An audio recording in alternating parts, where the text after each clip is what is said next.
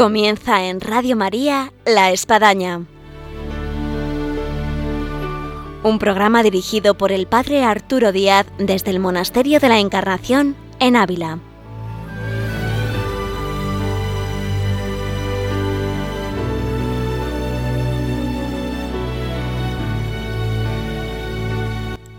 Hola, buenos días. Les habla el Padre Arturo Díaz. Bienvenidos a La Espadaña. Un gusto de estar con todos ustedes esta mañana de viernes.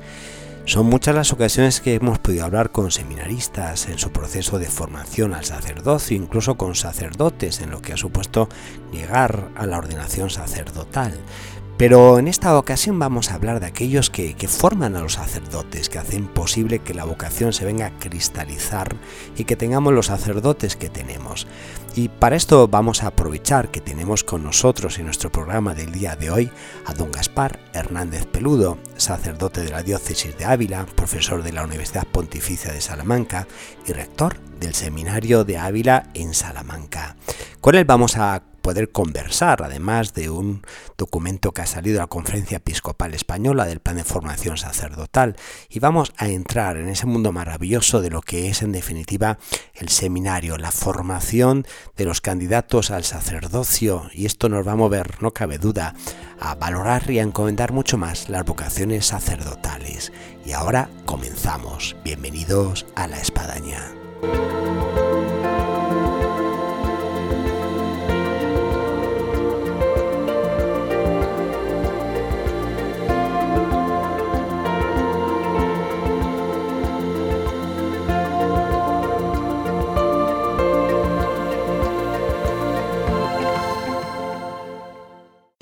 Como bien hacíamos referencia, tenemos con nosotros hoy a don Gaspar Hernández Peludo, rector del Seminario de Ávila en Salamanca.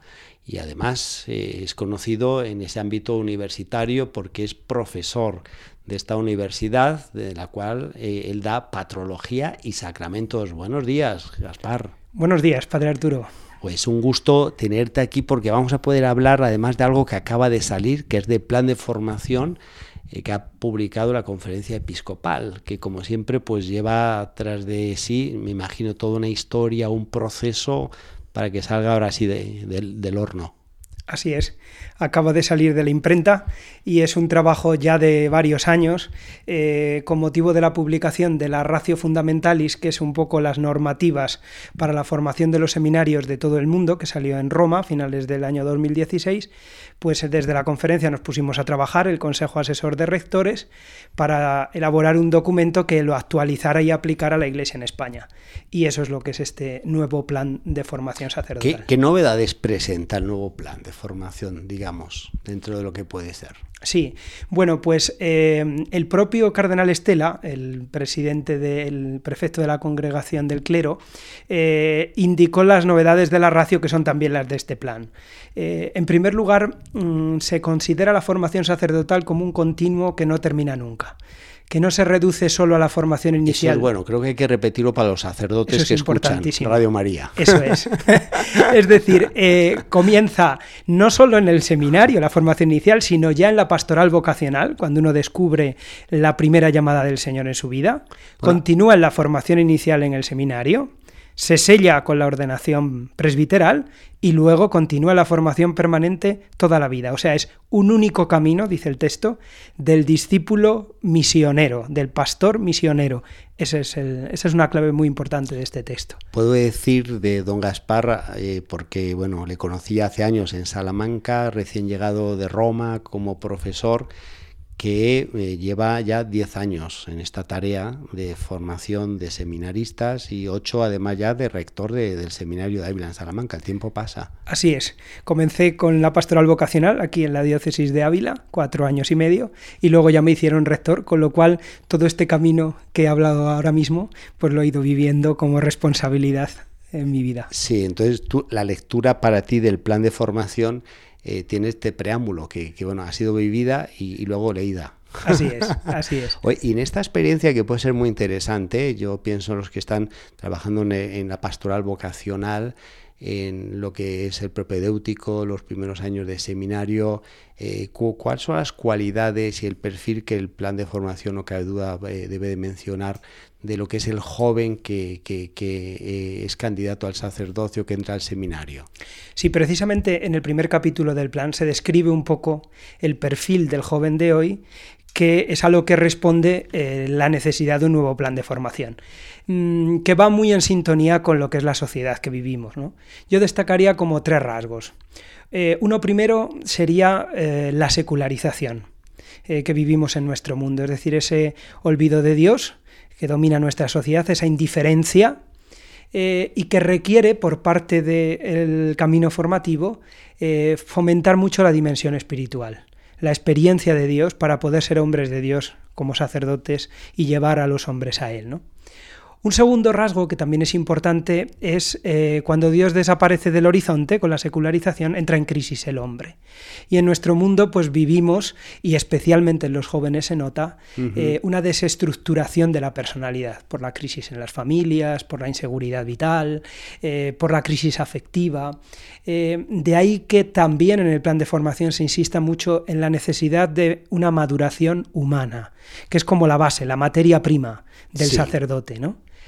Y por último, otro tercer rasgo, yo creo que también del joven y de la sociedad de hoy, es eh, la globalización. Vivimos en un mundo interconectado, pero no por eso más fraterno. De ahí la importancia de hacer una fuerte experiencia comunitaria en el propio seminario. Frente al perfil individualista, autorreferencial, dice el Papa hoy, del joven de hoy, una honda experiencia comunitaria. Precisamente te iba a preguntar al respecto de estos tres puntos que creo que das en, en, teclas muy importantes de lo que supone el joven, su perfil y, el, acceso al seminario, de la secularización, de la crisis de la globalización. Eh, los seminarios, ¿cómo se preparan, cómo se arman para poder dar soluciones a estas realidades con, cual, con las cuales llegan los jóvenes? Bueno, mm, lo primero, y vuelvo a lo del plan, es haciendo un sólido plan formativo. Eh, y luego, pues, eh, sobre todo con mucha comunión entre los seminarios. Nosotros, de hecho, nuestro seminario, en ese sentido, es un modesto ejemplo de esto. Eh, porque en Salamanca, en, el, en, el, seminario que, yo tengo que coordinar, eh, viven con nosotros y están confiados la responsabilidad formativa a nosotros otras seis diócesis de la región. ¿no? Somos siete seminarios en uno, para que haya una comunidad rica y para que de esta forma la, la formación sea sólida para los jóvenes. Eh, entonces, ¿Qué, diócesis son para quien no saben de este aspecto? Pues en la actualidad, junto con la diócesis de Ávila, está la diócesis de Ciudad Rodrigo, que fue la primera que se incorporó. Luego entró Segovia, Zamora, eh, Plasencia y Palencia. Hace, hasta el año pasado estuvo también dos años la diócesis de Mondoñedo Ferrol. Así que ha sido, es una experiencia de, una comunión eclesial muy hermosa y muy rica que nos ayuda a todos. Sí, sí. Yo recuerdo el tiempo que estuve en Salamanca, incluso había algunos, si no recuerdo mal, de las Islas Baleares de Menorca. Sí, a veces cuando el obispo, los obispos nos piden si podemos acoger un seminarista para que se integre en la comunidad, pues lo hacemos con mucho gusto, sí. También, si no recuerdo mal, alguno de México. Ha habido de México dos, ha habido también de París, estuvieron también con nosotros, o sea que... Así que internacional. Sí, sí, así es. Hay un aspecto que a veces parece que siempre los jóvenes están mal, cada, cada generación está peor.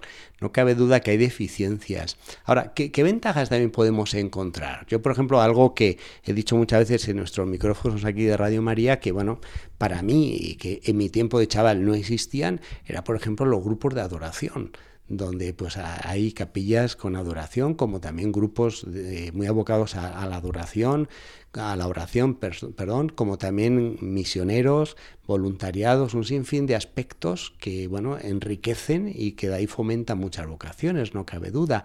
Eh, que, para, para, ti en este aspecto, eh, frente a estas desventajas que traen los jóvenes, ¿qué, otras ventajas traen?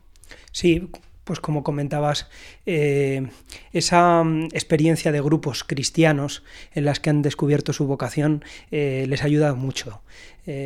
también por otra parte, que eso al mismo tiempo es positivo y negativo. ¿no? el, eh, la importancia del sentimiento en su vida, ¿no? Del, del, sentirse tocados por Dios. Claro, el sentimiento es algo ambiguo porque la fe no se puede reducir al sentimiento, pero yo diría que sí es la grieta por la que la llamada de Dios se introduce y por la que Él les llama. ¿no? Eh, yo creo que otro aspecto es, es la generosidad que se puede concretar en el voluntariado, en las misiones, en las ganas de entregar la vida. Yo creo que ese impulso y esa creatividad la traen. A veces hay seminaristas que hay que decirle, frénate un poco, que hay que, que, hay que serenarse un poco, pero el, el, ímpetu misionero, esas ganas de llevar a Cristo sin vergüenza, sin, sin, dejarse llevar por los clichés que puedan echarles encima, eso lo tienen. Eh, y luego, otro aspecto también importante es, eh, yo creo que la sinceridad. A mí me parece en, los, en, el proceso formativo, mm, yo con los seminaristas lo veo, suelen ser muy sinceros. Eh, cuando les das confianza, son muy transparentes en contarte las cosas y de esa manera en poder ayudarles a crecer. Estamos en el horizonte de un nuevo curso académico universitario, ya no entramos en temas online, el tema del coronavirus, en fin, pero vamos al plan de formación porque siempre se está dando vueltas de lo que puede ser eh, las materias que, que, se tienen que dar en, en, un proceso para llegar al sacerdocio. Eh, en este caso, ¿hay alguna nueva materia, introducción o se recalca algún aspecto? Eh, otra novedad del plan de formación, aplicando la ratio a la que me uh -huh. mencionaba antes, es que se estructura el proceso formativo del seminario en tres etapas que han tenido una denominación nueva, eh, quitando un poco eh, la nomenclatura académica con la que antes se denominaba el proceso, que era sobre todo etapa de estudios filosóficos y teológicos y de pastoral. ¿no? Ahora no, ahora han, han recibido una nomenclatura más evangélica y hablan de cuatro etapas. Eh, la primera es el propedéutico, que es de una extensión de uno o dos años, que nosotros ya lo hemos comenzado el año pasado, con una experiencia muy positiva y muy bonita. Su finalidad es consolidar la, la, primera llamada del Señor, la opción por el sacerdocio. Y ahí hemos introducido una serie de materias, sí. llamadas introductorias, eh, en coordinación con la Universidad Pontificia, que les ayuda pues, a entrar en el núcleo de la fe, conocer el catecismo, los documentos de la Iglesia, el Concilio Vaticano II, qué dice la Iglesia sobre el sacerdocio, para decir, oye, eh, aquí en esos documentos están lo que para una orden religiosa son sus constituciones y sus sí, documentos sí, fundantes. ¿no? Eh, la introducción al misterio de Cristo de una forma más experiencial, todo eso se da en el propedéutico. Luego la segunda etapa de la formación antes llamada de estudios filosóficos, porque era lo que fundamentalmente tiene en cuanto a materias, se llama de discipulado. Porque lo que se subraya en esta etapa es que eh, el pastor no deja de ser discípulo. Va a ser maestro, pero siempre tiene que estar aprendiendo. Eh, el discipulado, etapa discipular. Luego la siguiente etapa es la etapa eh, llamada configuradora, uh -huh. antes llamada de estudios teológicos eh, configuradora, porque en este momento el seminarista lo que se va a trabajar con él es ese proceso de conformación con Cristo sacerdote, pastor, cabeza, esposo, siervo de la Iglesia. Por eso configuradora, la que acompañan los estudios teológicos. Y luego la última etapa, la llamada tradicionalmente de pastoral, sí. se llama ahora también de síntesis vocacional porque lo que pretende es verificar este proceso formativo, esta primera opción que en el propedéutico se consolidó el discipulado y la configuración con Cristo Pastor, hacer una síntesis vital en la comunidad cristiana donde se te manda a iniciarte. Este es un poco el camino. Eh, y en esta etapa también pues, se van a introducir nuevas materias de carácter más práctico, de pastoral aplicada, de acompañamiento espiritual que hoy es tan necesario, eh, del arte de la confesión, del arte de la predicación, del arte de celebrar, para que de esta manera, pues, bueno, pues podamos tener, si Dios quiere, pues sacerdotes bien formados. Pues vamos a hablar precisamente después de esta música, Gaspar, si te parece, de lo que supone el resultado de este plan de formación, que, que somos sacerdotes. Así que escuchamos la música y regresamos. Nel te, Signore, ti potrà trovare in me, da duemila tu sei stato sempre presente, la mia voce ti ha fatto scendere nel pane. Cristo sacerdote eterno,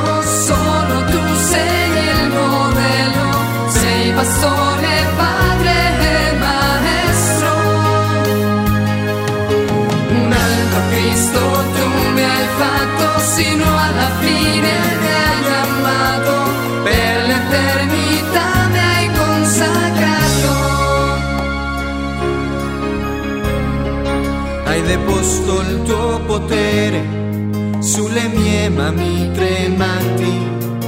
Il mare del tuo perdono scorre attraverso di me. Si è mollata la mia vita sulla croce del tuo amore, la tua chiesa amerò con il tuo cuore. Cristo sacerdote eterno,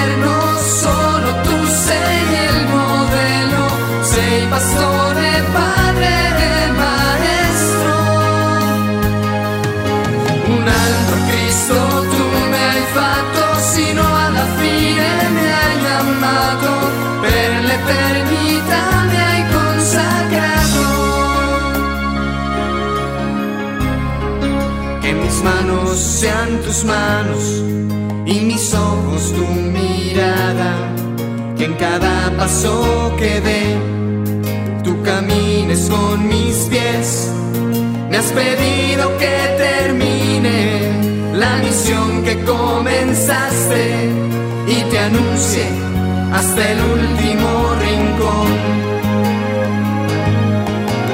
Cristo sacerdote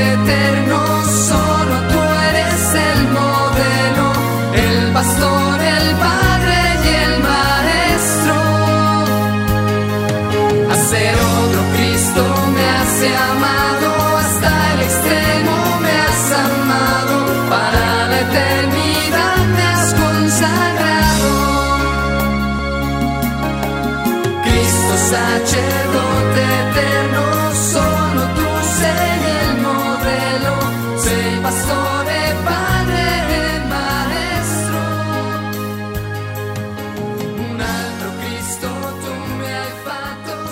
Continuamos aquí en esta mañana de viernes en nuestro programa de la Espadaña en Radio María y estamos con don Gaspar Hernández Peludo, rector del Seminario de Ávila, con el cual estamos teniendo, por decir así, una exclusiva del plan de formación que ha sacado la conferencia episcopal. Y estábamos hablando precisamente de este aspecto de lo que es el resultado de este plan de formación. El sacerdote que la gente espera encontrar ahí en la parroquia, en, en la predicación, en el retiro, en la peregrinación, en el confesionario. Eh, ¿Cómo se delinea este sacerdote? ¿Qué, qué, qué resultado de este plan de formación? Yo lo resumiría eh, quizá en el propio título del plan de formación, que se titula Formar pastores misioneros. El resultado de este proceso y lo que pretende este plan es que el sacerdote sea un pastor misionero. Y podríamos decir, bueno, y no es lo mismo pastor que misionero. La, el adjetivo misionero ha querido añadir como un acento que el Papa Francisco está eh, recalcando mucho en su pontificado. Eh, el pastor diríamos que es el, sacerdote que cuida, que guía, que acompaña, que comprende, que alimenta con la palabra, con, los sacramentos al pueblo de Dios. El misionero añade esa capacidad de estar siempre en salida, eh, siempre buscando a los que no están, siempre detrás de los que se han alejado. Eh, este es el perfil del sacerdote que quiere eh, como resultado traer este plan. Pastor, pero misionero. Hay un himno muy bonito de la liturgia de las horas en latín que a mí me gusta mucho, porque eh, hablando es uno de las, eh, me parece que es de los miércoles en, sí. en laudes, que dice, dun servas queris perditum, uh -huh. mientras que los conservas buscas al perdido. Uh -huh. Entonces, eso es un poco el modelo de sacerdote, ¿no? Conservar lo sí, que ha recibido. Quedas perfecta. Eso es. Y luego siempre buscar. Eh, ¿Y cómo buscar? Yo creo que es otro acento del magisterio del Papa Francisco. Eh, sacerdotes que sean hombres, maduros humanamente, pero humanos. Que su humanidad sea vínculo para llevar a los hombres a Dios sacerdotes humanos, con lo que tiene el peso este adjetivo. A mí me parece que sería eso, pastores misioneros humanos. No cabe duda que el Papa Francisco ha dado un impulso precisamente a esta característica que viene mencionado aquí Gaspar, de lo que es el sacerdote como pastor, como misionero y donde pues él es el primero que se ha puesto como pastor y como misionero. Yo incluso recuerdo porque me tocó 10 años que fuera mi obispo en Buenos Aires, me consta que, que, no le gustaba mucho viajar, salir de su entorno. Y como papa pues llegó y también manifestó un poco lo mismo. Y, tenemos un papa como Juan Pablo II misionero que, que, ha recorrido ya los cinco continentes, ¿no? Ahí es donde se ve que la gracia de Estado actúa, actúa y mucho. Sí, sí, sí, sin duda. ¿eh? Yo vamos, lo he manifestado con sacerdotes argentinos con los cuales he compartido tiempo de, de, en que era nuestro cardenal, obispo y ahora como papa, como a los 76 años todavía se puede cambiar. ¿eh? que bien eh, comenzamos el programa diciendo que el plan de formación sacerdotal es para toda la vida. Y en ese para toda la vida, eh, Gaspar, aquí en Ávila tenemos cerca de Mario Monasterio la Encarnación, donde nos estás hoy visitando el seminario y dentro del seminario eh, lo que era residencia San Millán de sacerdotes mayores.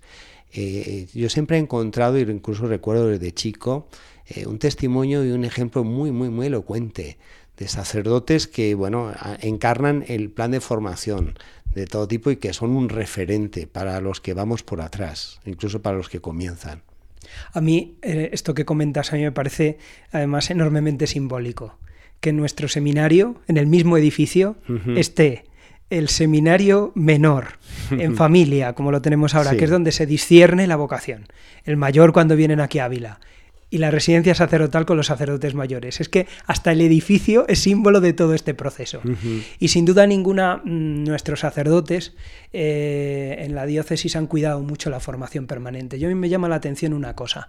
Eh, en las sesiones que tenemos de formación permanente, que bueno, ya dice el plan que no se debe limitar solo a las sesiones a nivel teórico o pastoral, que es eh, la formación permanente, incluye todo, la actualización espiritual, la renovación completa, ¿no? Pero en esas sesiones, los más fieles, los que más asisten, los que con más interés preguntan, son los sacerdotes mayores. Me consta.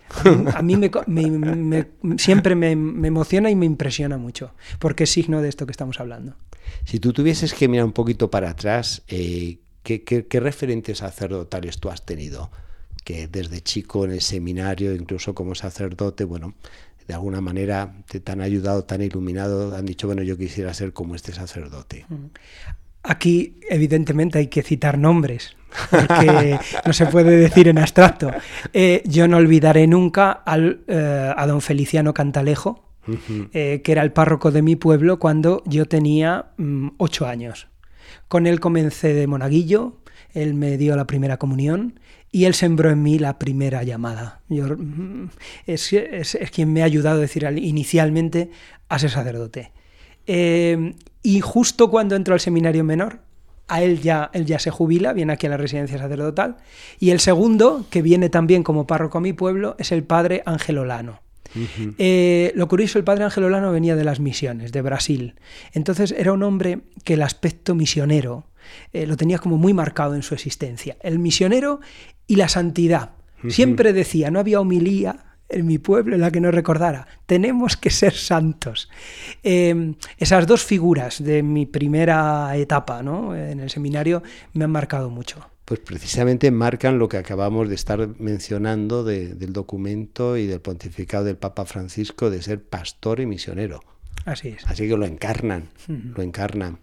Eh, en una mirada a los jóvenes que, están por comenzar y que están con la inquietud y que a lo mejor están incluso escuchando este programa de viernes aquí en Radio María, eh, ¿tú, ¿tú, qué le dirías al joven que, que, está deshojando esa margarita entre el sí y no de, la vocación?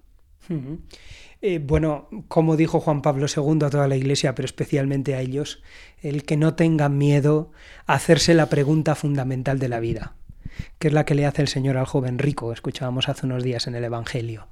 Eh, si quieres ser perfecto, si quieres ser feliz, mm, sígueme. Eh, que uno se lo pregunte, que busquen gente con quienes contrastar su vida, que les puedan ayudar para poder discernir, y luego que no tengan miedo Em, en la pastoral vocacional hablamos de superar el miedo al salto. Uno, eh, antes de dar el paso, decir sí al Señor tiene muchos miedos. Cuanto más te aproximas al sí, más miedo tienes. Pero el miedo se quita saltando, diciéndole sí y adelante. No tenemos que esperar a tener todas las certezas, todo cerrado, para poder seguir al Señor. Precisamente la fe consiste en fiarse de esa primera llamada y confiar. Ya para terminar, porque estamos en un programa aquí con don Gaspar Hernández Peludo, donde necesitaríamos otro programa u otro tal vez para poder llegar a extendernos en estos temas tan maravillosos y tan atractivos que estamos hablando eh, ha, llegado aquí a nuestro programa con el, plan de formación de la conferencia episcopal recién salido del horno, así en el brazo, así lo has traído como bebé, recién nacido casi. Eh, pongamos que ya han pasado 10 años más de lo que tú llevarías rector, que hace 10 años, bueno, ahora pongamos otros 10 años más. Eh, ¿tú, ¿Tú qué esperas a la vista del tiempo de lo que puede aportar este plan de formación? Mm, bueno, sería hacer un poquito eh, futurible, pero bueno, nuestro deseo, evidentemente, al elaborar, al elaborar este texto, es que eh, se dé una honda renovación eh, en la formación sacerdotal. Que, que, salga este perfil de sacerdote, pastor misionero que hemos, que hemos comentado antes, y sobre todo que, que la sed de Dios, ¿no? Eh, pueda ser a través de los sacerdotes eh, saciada en medio de nuestro mundo. Eh, que este plan ayude también a renovar los, itinerarios formativos, porque yo creo que necesitamos y necesitamos textos que nos alimenten, pues que esto oriente, ¿no? Y ojalá pues que dentro de 10 años esto de las etapas esté mucho más claro, esto del proceso continuo de que, de que el ser sacerdote toda la vida, eh, también lo tengamos muchísimo más claro. Mm, yo eso de deseo, ojalá, ojalá esto ayude. Bueno, pues dejamos ese deseo. Eh, muchas gracias. Aquí don Gaspar Hernández Peludo, eh, rector del Seminario de Ávila y profesor ya tiempo de, de, patrología y de sacramentos en la Universidad Pontificia de Salamanca. Muchas gracias y quedamos para otra, que por aquí vengas. Cuando Dios quiera. Y un saludo a todos los oyentes. Muchas gracias. Muy bien.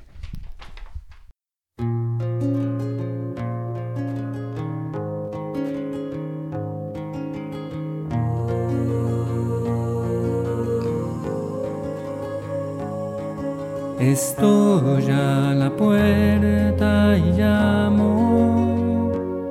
Llegamos así al final de nuestro programa de la espadaña del día de hoy, viernes 23 de octubre.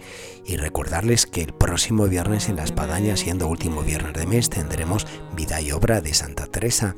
Así que quedan emplazados. Hasta el próximo viernes, Dios mediante, aquí, en Radio María, en la espadaña.